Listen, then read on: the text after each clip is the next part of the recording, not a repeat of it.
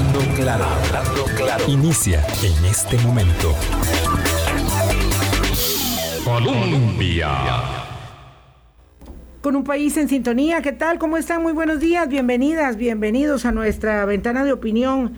Hoy, jueves 11 de noviembre, nos encontramos para conversar sobre temas que nos afectan directamente, muy directamente, el que tenga la idea de que algo de lo que sucede no está relacionado con su cotidiana, eh, con su cotidiano afán de sacar adelante su empeño, su proyecto, su propósito, el trabajo, la tarea, la labor, eh, pues evidentemente tiene que eh, poner una, un entendimiento respecto de lo complejo que son los asuntos del manejo no solamente de la cosa pública, sino particularmente del propio devenir, inserto sí en los aspectos, eh, de, digamos, las decisiones más amplias que los gobiernos, porque hoy vamos a hablar desde la perspectiva del Ejecutivo, tienen que irse tomando para sacar adelante las tareas. Estamos en un momento digamos, eh, como de estrechez, como no en el precipicio, no en el abismo, ¿verdad?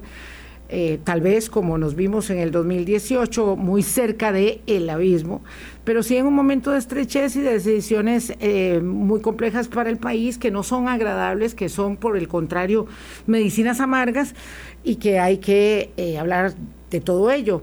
Eso, por supuesto, no suele ser lo más atractivo que pueda pasar en una campaña electoral, pero el Ejecutivo tiene que conducir, tiene que gobernar, tiene que administrar hasta el último de los días y eso los llevará hasta mayo. Señora ministra de la Presidencia, Yanina Dinarte, buenos días. ¿Qué tal? ¿Cómo está? Muy buenos días, muchas gracias. Muy bien con mucho trabajo, por supuesto, por estos procesos de cierre, pero también este, muy complacida por estar el día de hoy acá y compartir con la audiencia. Sí, doña Yanina, yo le pedí, y quiero contextualizar esto con los oyentes que conversáramos esta mañana, eh, a propósito de una, digamos, reflexión, y a mí me gusta ese ejercicio porque nos permite una comprensión más clara de los asuntos, de una reflexión a la que nos invitó esta semana el Banco Central y en la que participó usted, eh, la ministra de Planificación y el viceministro de Hacienda, en fin, varios jerarcas de gobierno, para ponernos en la perspectiva, y esto evidentemente es, es, abierto, es abierto, digo, en este caso eran directores de medios, eh, para poder entender, abierto, digo, en off la conversación, para poder entender las preocupaciones, las ocupaciones en las que se encuentra el Ejecutivo. y esa atiende particularmente al tema de las negociaciones con el Fondo Monetario Internacional. Qué cosa más poco atractiva en una campaña electoral y para entrar a la Navidad y sin embargo eh, es esa tarea eh, odiosa que responsablemente hay que asumir nos lleva a observar este periodo de sesiones extraordinarias del Congreso que es un periodo tan pequeñito de primero de noviembre al 31 de enero cruzado por la Navidad y el fin de la campaña electoral de la primera ronda digo el fin, porque primer domingo de febrero pues ya estaremos en la elección. Eh, ¿Cómo es que ustedes están eh, observando este panorama de cara a las negociaciones políticas que llevan adelante y eh, a la necesidad de avanzar de manera sustantiva, según nos comunicaba el presidente del Banco Central, y no con simplemente, digamos, una narrativa en los proyectos en los que el país se comprometió para tener el segundo desembolso de los recursos del Banco Mundial a fin de perdón, del Fondo Monetario Internacional a fin de año. Muchas gracias, doña Vilma, por traer la reflexión y compartirla con la ciudadanía. Yo creo que es muy importante empezar por ese aspecto que usted planteaba como punto de arranque, y es que la responsabilidad de un gobierno pasa por tomar decisiones y promover decisiones que muchas veces no necesariamente son las mejor recibidas o las más populares, pero eso también pasa por entender el, el, nivel de implicación que el no actuar puede tener en la sociedad. Y lo que tenemos que velar como administración hasta el último día del gobierno es precisamente por generar condiciones que sean favorables no solo para terminar bien el gobierno, que es una responsabilidad ya en sí misma, sino también para darle a la siguiente administración condiciones que le permitan poder no solo llevar una buena gestión, sino algo que es fundamental en esencia, y es poder seguir garantizando la prestación de bienes y servicios que le corresponden al Estado y que es parte de ese contrato social que, tiene que, que tenemos que garantizar y velar porque se pueda atender. Entonces, al cierre de este periodo, que efectivamente son sesiones extraordinarias este, bastante cortas, pues eh, enfrentamos un desafío enorme y ese desafío pasa no solo por comprender que efectivamente hay un clima de, propio del proceso electoral, ¿verdad? Que pone eh, en una encrucijada también a quienes aspiran al poder, sino que además pues nos acompañamos de que el tiempo es corto para el control de la agenda por parte del Poder Ejecutivo y que los temas son varios, ¿verdad? Entonces la Asamblea Legislativa tiene no solo que enfrentarse, por ejemplo, en noviembre a la discusión del presupuesto, ¿verdad? Que, le, que lo pone en prioridad, sino que además también lo pone en la tarea de tener que resolver temas que tienen un fuerte componente técnico, pero que no están abstraídos, por supuesto, de un fuerte componente político también, ¿verdad? ¿Por qué? Porque estamos hablando de materia impositiva, ¿verdad? Donde también la población está em, atenta a cuáles son los planteamientos de los partidos políticos, pero sí es cierto que se ha tratado de plantear una agenda de proyectos, que es lo que se ha negociado con el Fondo Monetario, que busca ser lo más progresiva posible, pero que además busca generar nuevos recursos para el Estado, entendiendo que ya hemos hecho un gran esfuerzo como país en la contención del gasto y que eso se vuelve trascendental para que efectivamente podamos seguir siendo garantes no solo de unas condiciones de estabilidad fiscal, que es lo que tenemos que consolidar, sino también para dar estos bienes y servicios que el Estado está llamado Sí, ah, esto que dijo me gustaría como eh, especificarlo más, porque a veces de pronto esto eh, puede sonar un poco elaborado en las alturas.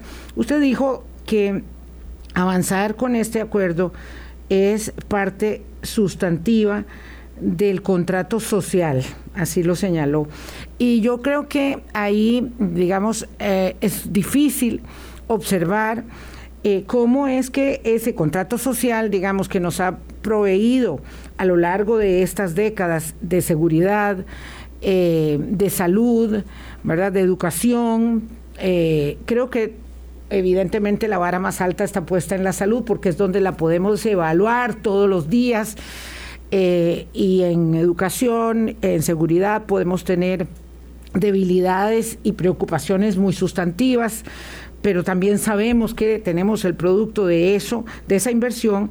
Entonces es difícil a veces para las personas entender que, esta, que este tema de la consolidación fiscal es más que una obsesión, digamos, de los fiscalistas, más que, eh, digamos, eh, una determinación en este caso el presidente de la República por hacernos la vida difícil, ¿verdad? Este, como si con ello derivara algún beneficio. Entonces, construir un mensaje que haga que la gente eh, podamos entender, porque yo me incluyo obviamente este, en ese grupo, que todos podamos entender que ese contrato social depende de eh, una cosa muy, muy odiosa, que es poner, poner un poquito más y amarrarnos la faja un poco más. Eh, es, es, muy complicado, digo, sin ir muy lejos, ¿verdad? Para ponerle nombre y apellido al asunto, cuando el, Ejecutivo plantea ponerle un impuesto de renta al salario escolar para proveer, digamos, con ello eh, menos presión en las finanzas públicas, más justicia tributaria, pues evidentemente hay un sector que, que, hace un dedo acusador contra el Ejecutivo eh, y eso, por supuesto, genera mucho ruido. Sí, definitivamente. Aquí esto es importante partir de ese, de ese aspecto fundamental.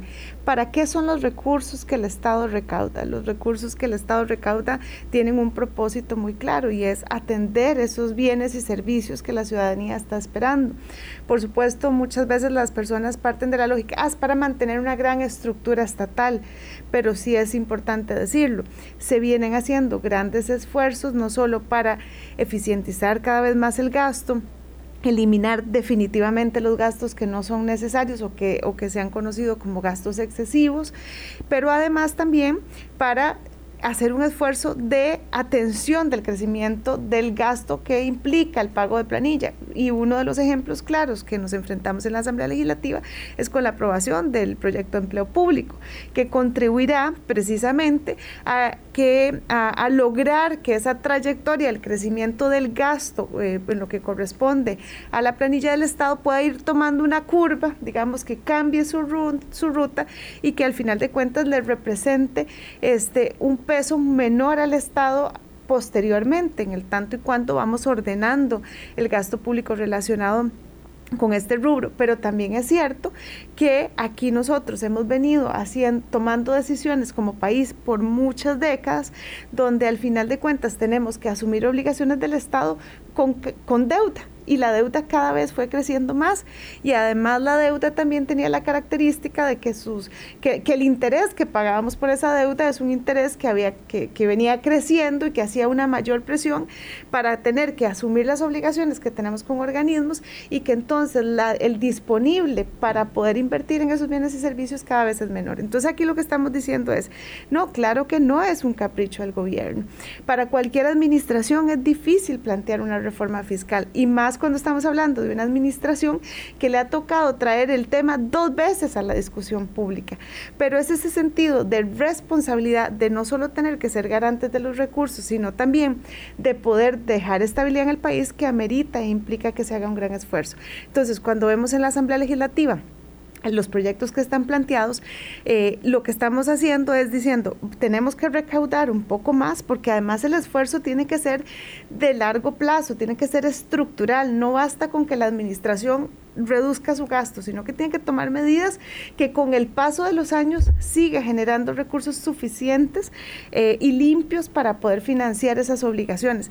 Pero entonces hay decisiones que se, someten a, a, la valoración de la Asamblea Legislativa que tienen que pasar por ese filtro de comprender qué es lo que estamos buscando. Y lo que estamos buscando es la mayor progresividad, pero también la posibilidad de generar esos recursos limpios. Por ejemplo, esto del salario escolar tiene una característica y es que no es, un, no es que le estamos creando un impuesto, es que hoy está exento. Entonces, muchos años hemos hablado de la importancia de que el país pueda eliminar exenciones. ¿verdad? Y lo hemos visto en distintos espacios y en distintos foros donde se ha dicho ya es momento de que el Estado empiece a revisar las exenciones. Entonces aquí lo que estamos planteando, incluso hay un proyecto específico que lo que busca es revisar algunas de las exenciones que existen y eso incluye el salario escolar. ¿Qué es lo que nosotros planteamos? Bueno, eliminemos ese beneficio, este, incluyámoslo como parte de los, del patrimonio que puede ser tasado y con eso además vamos a estar generando mucha más justicia y por eso es que incluso eh, a pesar de que en estos días se eliminó ese componente del proyecto, hemos hecho un llamado para que pueda ser reconsiderado porque esto implicaría un aporte significativo dentro de esa suficiencia que estamos buscando y que además pues tendría eh, el efecto de que, de que va a lograr un factor de justicia también. Vamos a hacer primera pausa. Son las 8.14 eh, para mm, aterrizar algunos temas puntuales que señala la ministra de la Presidencia, Yanina Dinarte. Una tiene que ver con la expectativa de la aprobación de esta ley de empleo público y luego la otra, pues evidentemente de la mano del tema de la exención del salario escolar como parte de los tributos a todos los salarios que pagamos todos, eh, los eh, demás empleados. Eh, lo cierto es que ese es un componente de los demás proyectos de la agenda con el Fondo Monetario Internacional. Y nos planteaba don Rodrigo Cubero, el presidente del Banco Central, que no se trata solamente de dar, digamos, eh, muestras de empatía, de, convencimiento, sino que los... Eh, eh, veedores del Banco del Fondo Monetario quieren cumplimientos eh, expresos virtud a los plazos. Entonces, inicialmente se había dicho que sería muy fácil que nos dieran el segundo desembolso eh, y que ya veríamos para el tercero con el nuevo gobierno, pero no, parece que no va a ser tan sencillo y ya la verdad sea dicha, no nos creen mucho que tengamos buenas intenciones. 8.15. Hablando claro. Colombia.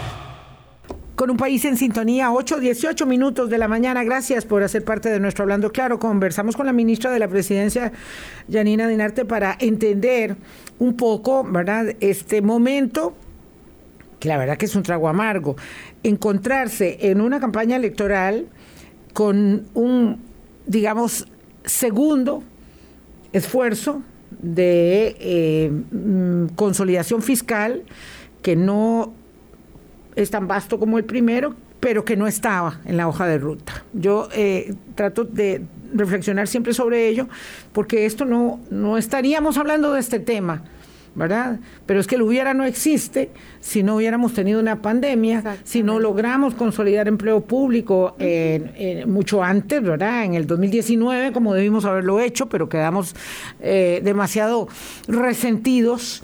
¿Verdad? Por, el, por la aprobación de la misma reforma fiscal, eh, había mucha tirantez todavía social y eh, desgaste político. Bueno, lo cierto es que estamos aquí parados y que de cara a la primera ronda, doña Yanina Dinarte, y con el poco músculo que ustedes también admiten, eh, porque bueno, porque es un hecho político que tienen, tienen que llegar adelante, eh, digamos puntualmente, la ley de empleo público, ¿verdad? En la Asamblea Legislativa y otros proyectos complementarios del acuerdo con el Fondo Monetario Internacional, que no es un acuerdo del Poder Ejecutivo de Zapote, que es un acuerdo del país. Así es. Bueno, definitivamente el primer la, la, primera tarea que tenemos por concluir pasa por efectivamente eh, concretar la aprobación del proyecto de empleo público.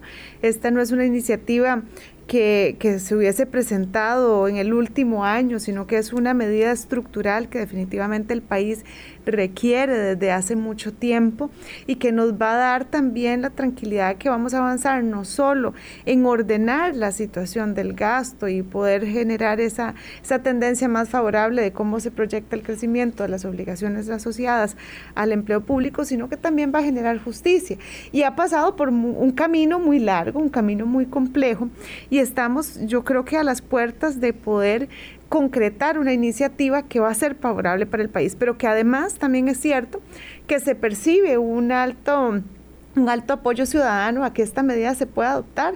Y esto pasa básicamente por esa lógica también de la justicia y el orden que tenemos que tener, especialmente reconociendo que por igual trabajo debería prevalecer siempre la lógica de igual remuneración, ¿verdad? Ese es un principio básico que debería aplicarse en lo relativo a las remuneraciones. Y aquí lo que estamos diciendo es, nos faltan prácticamente dos etapas para poder concluir y son las dos etapas que decantan en el plenario. Ya el proyecto es está en esta última fase de consultas obligatorias y de publicación y lo que confiamos es que pueda regresar al plenario legislativo para su aprobación en primer debate y posteriormente en su segundo debate. Creo que aquí hemos encontrado no solo el entendimiento de, de una amplia cantidad de diputados y diputadas, sino que también hay un sentido de urgencia que esto tiene que concretarse. Por supuesto, sabemos que hay diputados y diputadas que pueden tener aún, digamos, eh, objeciones a algunas eh, algunos y rechazo también. rechazo a algunas partes del proyecto o al proyecto en su globalidad. Pero creo que aquí tiene que eh, prevalecer esa, esa voluntad de la mayoría eh, para que podamos concretar la iniciativa, sabiendo, por supuesto, que se ha hecho un esfuerzo de entender esas preocupaciones, de tratar de, de atenderlas.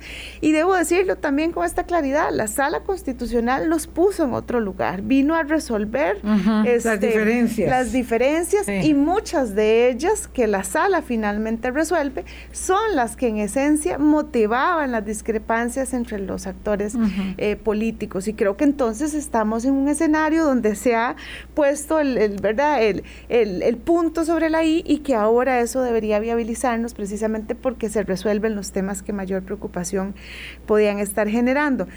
Igual pasa con el resto de la agenda, es importante decirlo. Debería el resto de la agenda tener el mismo nivel de prioridad, de prioridad y también de sentido de urgencia.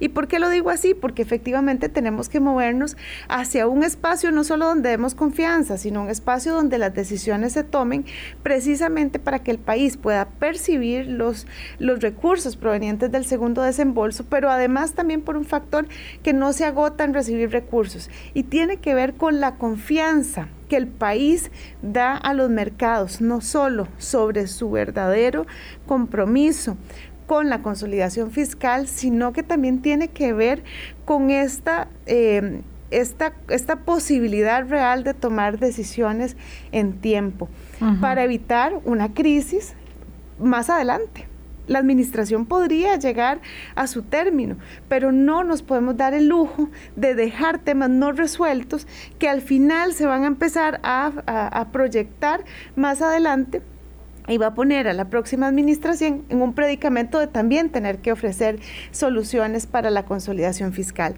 Esta administración ha dicho sí, son dos esfuerzos, no nunca un esfuerzo, eh, digamos, de contención del gasto o de recaudación o de generación de nuevos impuestos es bien visto y la administración ha decidido asumir ese costo político de plantear una agenda con estas características, entendiendo que además lo hemos lo hemos hecho con todo sentido de responsabilidad para que sea lo más progresiva mm. posible, sino que además asumiendo que esto pasaba por un proceso de negociación complejísimo, de convencimiento, de propiciar el entendimiento en los temas técnicos, pero también de poner en valor que aunque existen temas que pueden ser mucho más atractivos, también es cierto que los tomadores de decisión nos vemos en la encrucijada de tener que plantear y resolver temas que a veces no son, digamos, del pleno agrado de la ciudadanía. No, por supuesto, de ningún agrado. Es que me, devuelvo sobre algo que, probablemente pensará usted que la pregunta es eh, más que obvia. ¿Por qué? Eh, y debo hacerlo. ¿Por qué insistir en este tema cuando podrían haber salido, digamos, eh, relativamente bien sin comprarse este pleito? Bueno, eh, sí, uno podría pensar que es una pregunta obvia, pero en realidad es una pregunta que tiene muchas dimensiones en su respuesta. Uno es por ese sentido de responsabilidad que no puede ser pospuesto, eh, sabiendo que el país tiene en, a sus puertas un desafío de consolidación fiscal, no es posible que pospongamos estas medidas, es decir, no podemos recurrir a la lógica de patear la pelota, como decimos popularmente.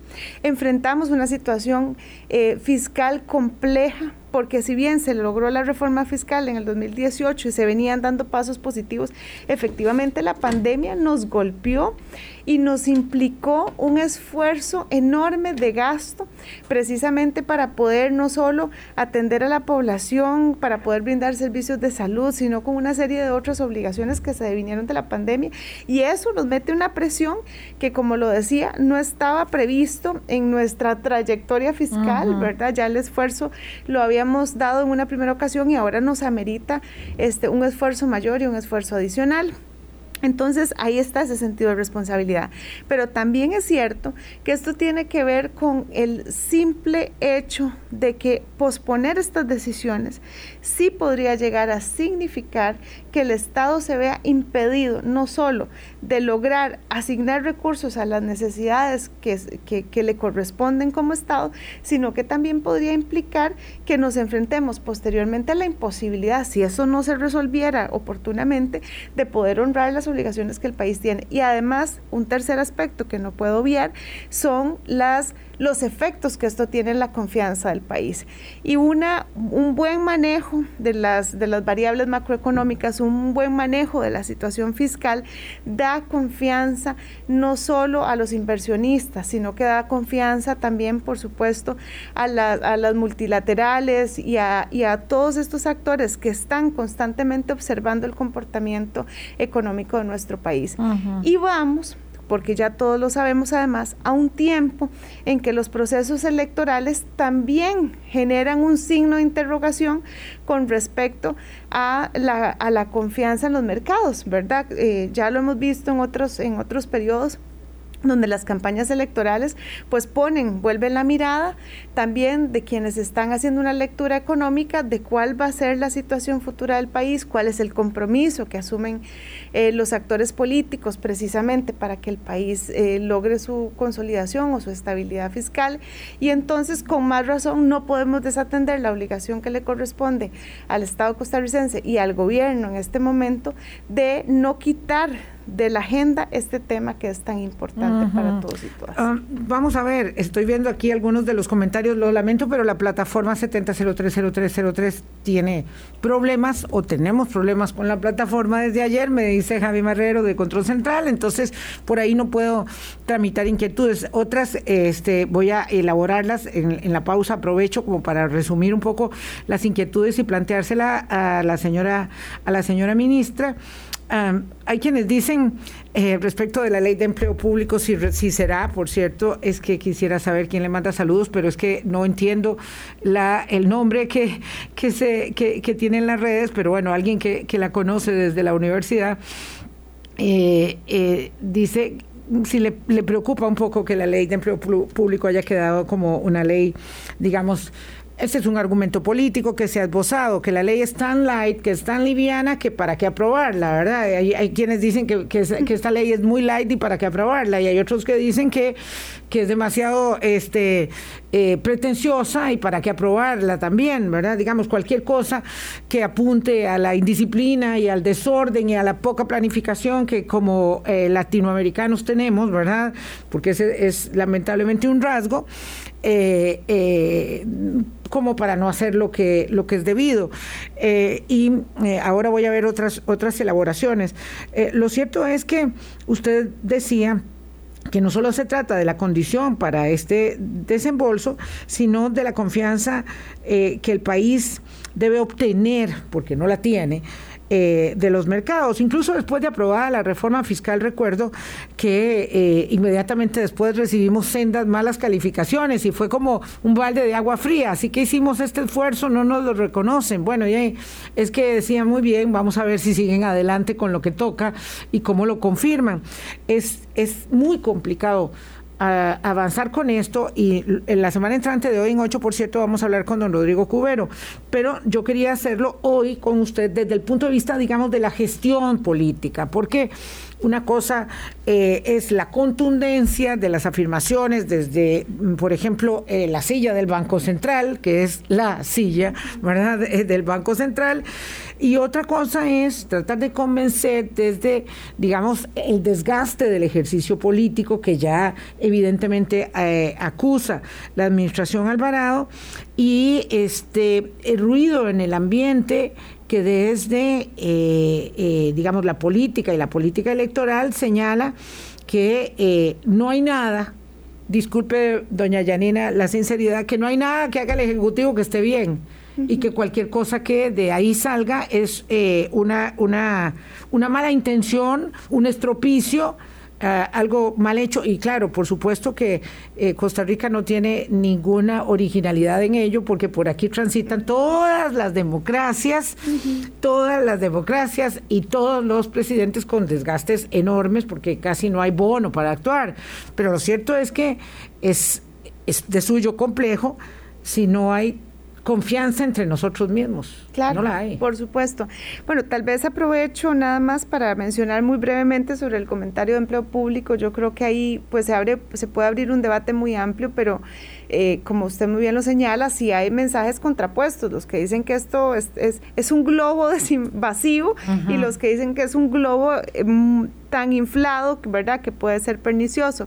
Pero en realidad hemos alcanzado un punto medio muy favorable, que también es el resultado del balance político y de una sana discusión. El proyecto de empleo público para nada es un proyecto vacío, no es un proyecto inaplicable o que no haga sentido este, poder concretarlo. Por el contrario, es importante decirlo, el proyecto de empleo público logra garantizarnos la cobertura que hemos buscado desde la perspectiva de que efectivamente la ley de empleo público le aplica a las instituciones, le aplica al sector público.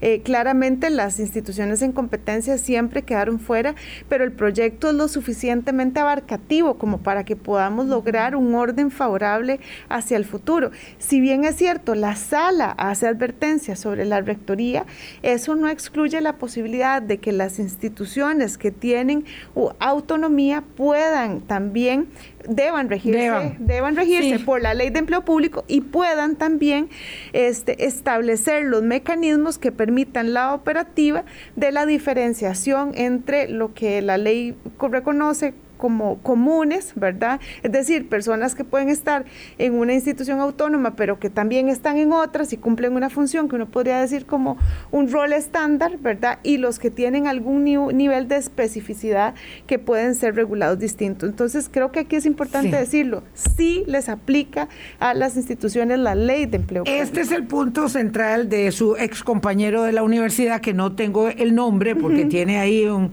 un name diferente que, que, no lo reconozco, ¿verdad? No sé cómo se llama, pero él dice que es empleado del gobierno central, ex, exfuncionario de la universidad y está de acuerdo con que se tengan que limitar los beneficios y se equiparen los salarios. Y dice que no tiene ningún sentido que un profesional bachiller universitario gane en la universidad 200 mil colones de base más que su igual en el gobierno central y que entonces a él, digamos, un poco lo que le decepciona es por qué las instituciones eh, algunas, digamos, ¿verdad? quedan excluidas. Eh, él habla de las universidades públicas, del Poder Judicial, del Legislativo, sí. Eh, y entonces aquello va quedando como en una ley sin dientes, cuando en realidad, como usted lo acaba de explicar muy bien, eso sí incluye que tengan que asumir, asumir, digamos, las responsabilidades del ordenamiento eh, y de los límites salariales también. Digo, nadie, de verdad nadie va a ganar más que el presidente de la República, doña Efectivamente, lo que hemos planteado es que hay, un hay unos principios de esta ley que son aplicables a todo el mundo y esa columna vertebral que visualizamos desde el principio se logra resguardar incluso después de la resolución de la sala. Ya pasó al tamiz constitucional. Exactamente. Ahora bien, sí, no les aplica la rectoría del Mideplan, que esa era una preocupación en razón de, la, de las autonomías, pero eso no quiere decir que no tenga que aplicarse la ley de empleo público y tampoco quiere decir que, no, que estas instituciones con autonomía no tengan márgenes para establecer este, algunas, eh, digamos, alcances de su implementación. Eso queda así eh, dirimido por la sala constitucional. Y creo que fue un ejercicio importante porque era parte de la discusión que estaba en la Asamblea Legislativa. Pero insisto, eso en nada hace que la ley quede vacía o inaplicable para, para todas las instituciones que fueron concebidas dentro del proyecto de ley. Sí, lo cierto es que independientemente de que hubiese, eh, y, y lo hay, esa es la realidad, en un acuerdo con el Fondo Monetario Internacional, esta ley nos la estamos debiendo pero es, que hace décadas. Efectivamente. Y además yo creo que es importante decirlo, también el Mideplan lo ha planteado con, planteado con toda transparencia. Este proyecto, digamos, cumple un propósito también, esa lógica del ordenamiento que es trascendental y también aportará con el paso del tiempo a esa suficiencia que tenemos que generar en todos estos esfuerzos fiscales. Así que en realidad vamos por un buen camino y sí, es cierto que parte de la discusión política a veces pasa por, la, por actores que dicen la ley debió hacer mucho más y otros que dicen la ley se pasó porque sobrepasa. tengo que, hacer una pausa eh, y voy a volver con un asunto puntual. 8.35. No quiero quitar el dedo del renglón de empleo público. Hablando claro. Colombia. Con un país en sintonía. 838, señora ministra de la Presidencia. Ayer en Suma Electoral, en Canal 13, entrevistaba mi colega Álvaro Murillo a don Welmer Ramos y decía que no eh, hubiese aprobado el traslado de las consultas ya obligatorias que se aprobó esta semana eh, y el trámite siguiente del proyecto de ley de empleo público, bueno, porque, porque no tiene una, eh, porque tiene una cosa que no le gusta que se llama la objeción de conciencia, la cláusula de objeción de conciencia, también ya establecida y avalada por la Sala Constitucional. No quiero devolverme sobre el tema en cuanto a otros diputados también eh, de su bancada, eh, la bancada oficialista, que se han eh, mostrado reacios a aprobar esta ley, sino sobre el hecho de que esa reticencia marca una dificultad mayor para el Ejecutivo, porque los otros diputados dicen, bueno, si ellos no ponen los votos, nosotros para qué los vamos a poner, lo cual pues evidentemente es un traslado de responsabilidades.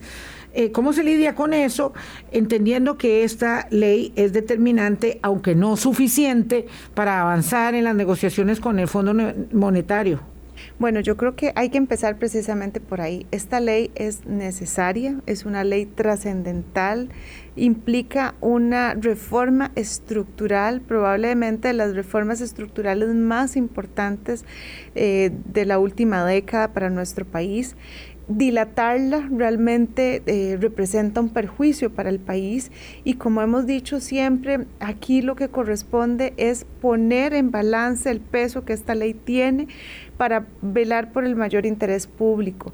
Y claramente yo estoy muy consciente de que el debate político y la, y la democracia en sí misma nos implica que tengamos eh, en, en, en la mesa de trabajo eh, posiciones afirmativas, positivas o también objeciones y hemos hecho un esfuerzo por tratar de esclarecer muchos de esos aspectos que se han convertido en objeciones para tratar de acompañar el debate político y decantarlo hacia una aprobación.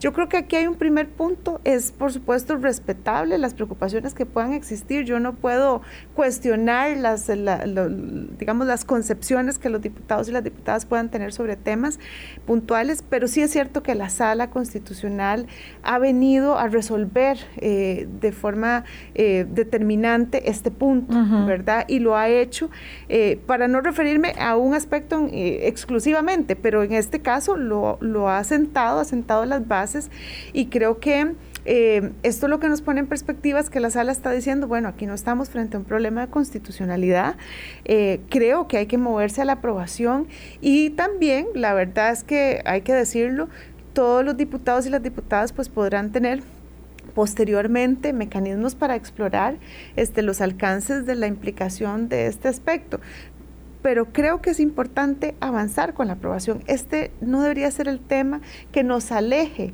de poder concretar la norma, porque además es un tema que se incorporó en el camino, es un tema que hizo confluir la voluntad de una gran mayoría en la Asamblea Legislativa y hasta este momento claramente queda bien plasmado que lo que tenemos... Tampoco le gustaba al Ejecutivo, hay que decirlo, porque tampoco es que todo lo que exista en un cuerpo normativo es del agrado de todos, pero la construcción que es tan complicada, depende justamente de tener que ceder en las negociaciones. Ese no era, eh, digamos, un, un eje eh, que el Ejecutivo quería. No fue, un, no fue un elemento que planteara el Poder Ejecutivo, ni fue un tema que abanderar, abanderara ni el Poder Ejecutivo ni la fracción, pero es el resultado de una construcción en democracia que demuestra la consolidación de las mayorías. Y ese peso hoy reflejado y además que cuenta con el aval de la Sala Constitucional para nosotros es importante, porque viene a dirimir mucho de la tensión que ha existido alrededor del tema.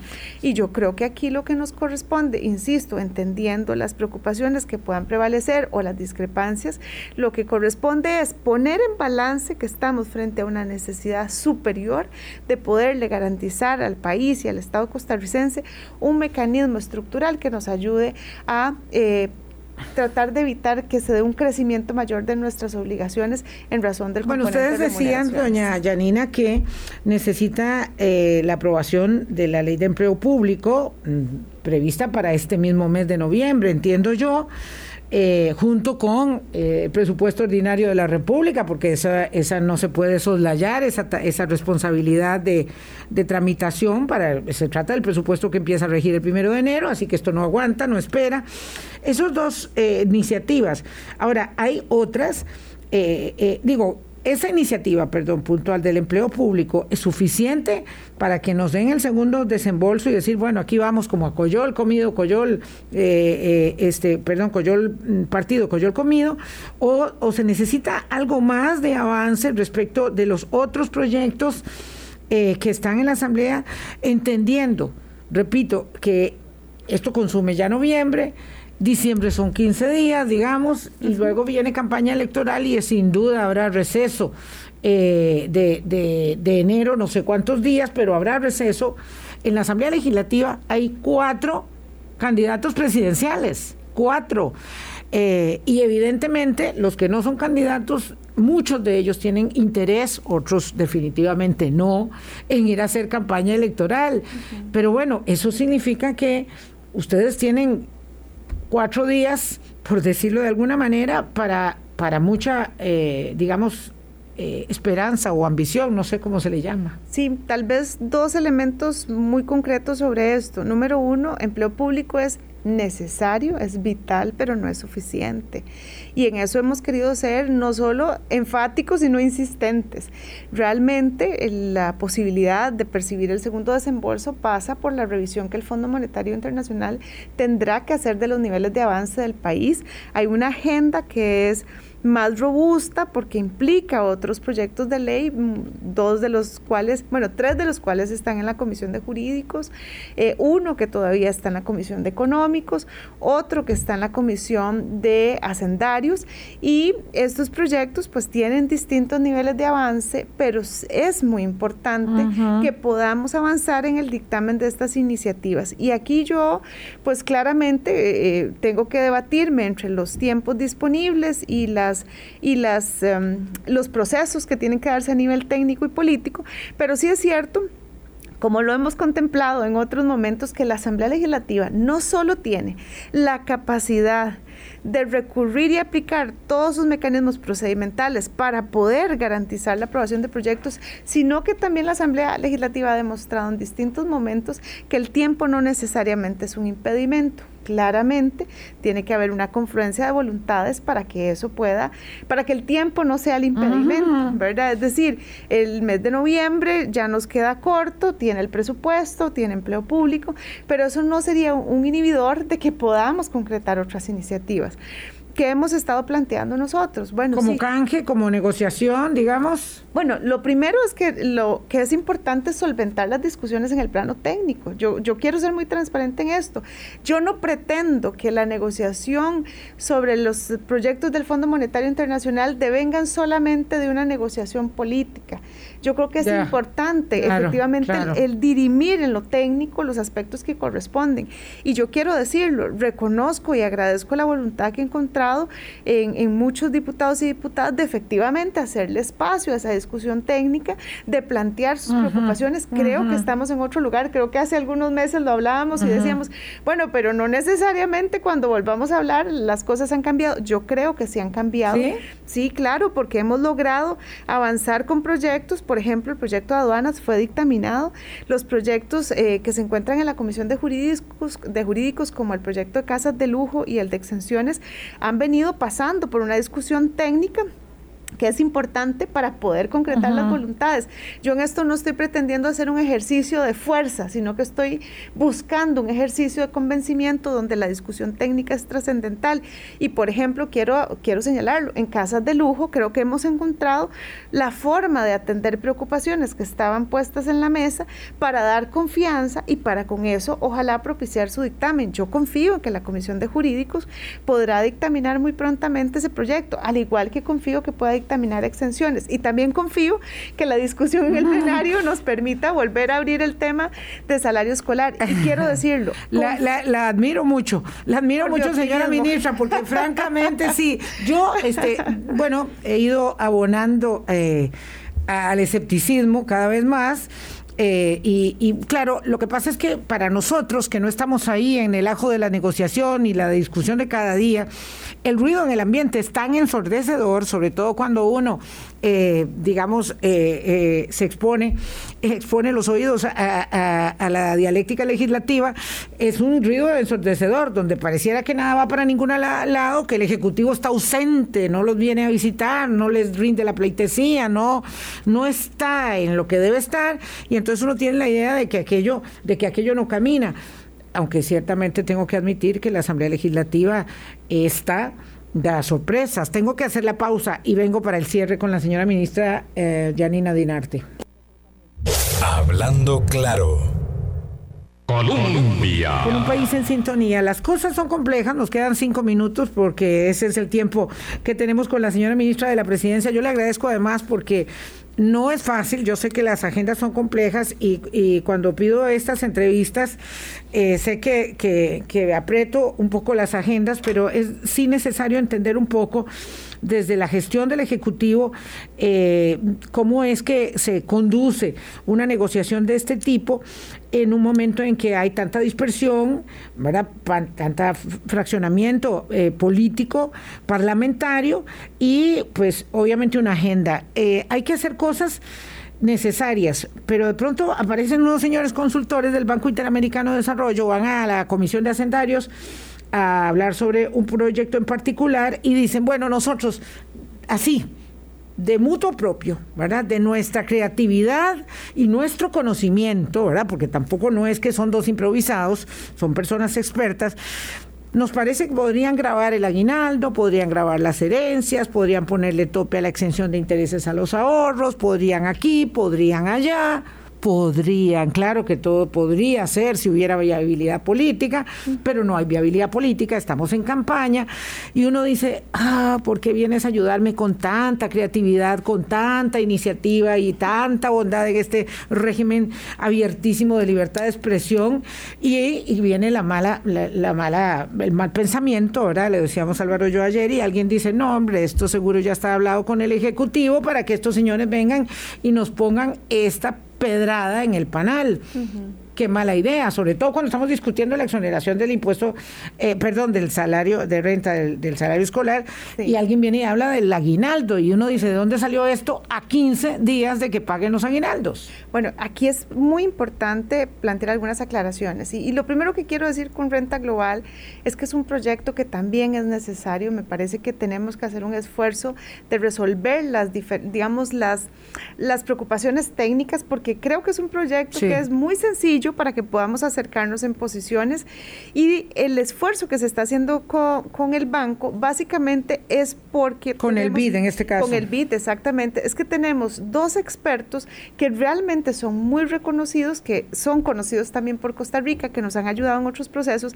Y ayer lo que acercan a la comisión es algo muy sencillo. Son las buenas prácticas que hay en otros países del mundo. Y lo que nos están diciendo es, Costa Rica, es importante que dé este paso. Es un paso chiquito, ni siquiera es un paso grande, es un paso chiquito y lo ponen en perspectiva con estas buenas prácticas del mundo. De otras partes. De otras partes del mundo. Lo que está sucediendo en el mundo es que ahí sí se están tasando estas otras rentas. Pero quiero además ser muy enfática. Bueno, aguinaldo no existe casi en muchas partes del mundo. Pero las, rentas adicionales que perciban las personas están tasadas porque son las ganancias. Exacto, las otras rentas y eso es lo que ellos tratan de plantear. Pero quiero ser muy enfática. El presidente ayer no solo lo aclaró, sino también lo aclaró la fracción y quiero decirlo, el expediente legislativo, el proyecto de ley propuesto por el Ejecutivo dice explícitamente que el aguinaldo está excluido. No se aplica el proyecto renta global a este componente, al, aguinaldo. Y entonces nunca ha sido la motivación del Poder Ejecutivo, pero es importante ponerlo en contexto. Lo que ellos están diciendo es, si, si contemplamos otras rentas, hace, digamos, a razón de las buenas prácticas que de todas esas rentas en algún momento futuro puedan ser incluidas. Sí, porque hay hambre y ganas de comer, digamos. Uno dice, no, están proponiendo grabar el salario, títulos en primera página, y yo en eso voces a cuello en micrófono y aquello ya queda como una propuesta. Claro, yo creo que eso además escala si se descontextualiza, pero yo no solo quiero agradecerle al BID el apoyo que nos está brindando, sino que estamos con especialistas del más alto nivel que nos han acompañado al país en distintas administraciones, administraciones en otros procesos, inclusive, y creo que es muy valioso lo que nos están planteando. Nos están proyectando lo que está pasando en el mundo para que Costa Rica pueda poner en dimensión que el proyecto Renta Global es un pasito pequeño, pero es un pasito necesario.